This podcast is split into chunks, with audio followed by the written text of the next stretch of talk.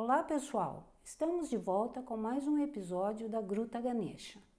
Falaremos hoje sobre o significado do corpo de Ganesha, a estátua deste deus em casa e como realizar o ritual de consagração.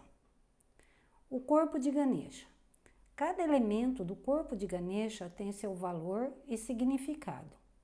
A cabeça do elefante indica fidelidade e inteligência.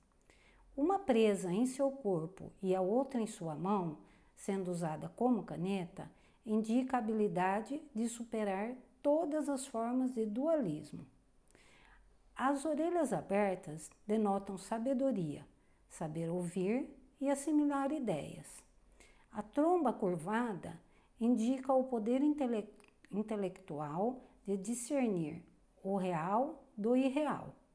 A grande barriga simboliza infinitos universos. Os quatro braços representam os quatro atributos do corpo sutil: mente, intelecto, ego e consciência condicionada. A mão que segura a machadinha é símbolo da restrição de todos os desejos que trazem dor e sofrimento. Com essa machadinha, Ganesha pode repelir e destruir os obstáculos. A segunda mão segura um chicote, símbolo da força. Os apegos mundanos e desejos devem ser deixados de lado. A terceira mão, que está em nossa direção, está em posição de bênção, refúgio e proteção. A quarta mão segura uma flor de lótus e simboliza o mais alto objetivo da evolução humana, a realização do verdadeiro eu. Posicionado aos pés de Ganesha, o rato, habitante da noite e dos locais ermos, representa o ego. Lembra a importância de estarmos sempre atentos, presentes no aqui e agora. Imagem de Ganesha em casa. Nos templos hindus, a imagem de Ganesha está sempre na porta. É assim que devemos tê-las em casa também. Vamos colocar a imagem de frente para a porta de entrada da casa. Você pode ter quantas imagens quiser, mas deve ser colocada sempre de frente para uma porta.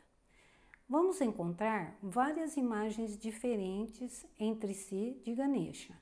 Sentado numa poltrona, nesta posição, transmite calma e aconchego. Sentado numa flor de lótus, em posição de meditação, traz a sensação de plenitude, dono da situação. Em pé, com os dois pés apoiados em cima da flor de lótus, trabalha a proteção espiritual, defesa e proteção física. Dançando, movimento e ação, atrai fartura e prosperidade. Deitado em cima de uma concha, traz energia da harmonia e paz. Como consagrar a imagem de Ganesha? Vamos consagrar a imagem de Ganesha para que a energia se concentre na imagem e possa cumprir o propósito de remover os obstáculos. Cuidado com sua imagem. Verifique de qual material ela é se é cerâmica, bronze, cobre, madeira, vidro ou cristal, para não danificá-la, pois a imagem será molhada. Precisamos de alguns materiais. Coloque o melhor material que você puder. Uma toalha pequena, sobre ela uma vasilha que possa receber líquido. Dentro da vasilha, a imagem de Ganesha. Olhando de frente, coloque uma vela branca ou vermelha do lado esquerdo e na parte do fundo da toalha. Do lado direito, um vaso com flores amarelas ou vermelhas. Na parte da frente da toalha, do lado esquerdo, um incenso. Do lado direito, um cristal. Se não tiver, pode colocar frutas.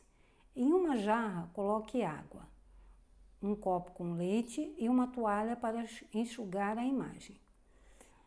O incenso pode ser de sândalo, rosas, jasmins, flor de laranjeira ou mentolados.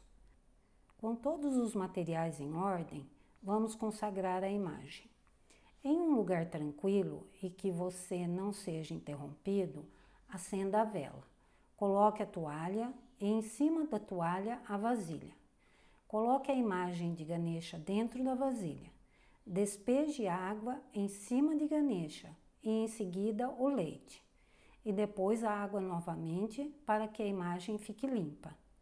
Tire a imagem da vasilha e seque muito bem. Acenda um incenso e passe em círculos no sentido horário em toda a frente da imagem. Repita por sete vezes.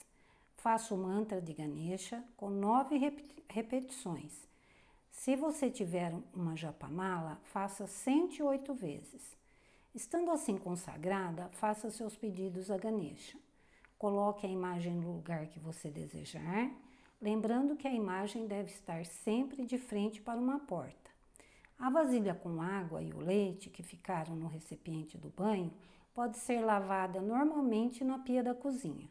O restante da água da jarra, o leite e as frutas podem ser consumidas. A vela e o incenso deixem em lugar seguro para que queime até o final. As toalhas podem ser usadas normalmente também. Essa consagração deve ser feita uma vez por ano ou em casos especiais, como mudança de casa ou quando você quiser fazer um pedido muito especial a Ganesha. Espero que tenham gostado. Este foi o segundo episódio de uma série de três. No próximo falaremos sobre o mantra de Ganesha e as cinco coisas proibidas. Até lá!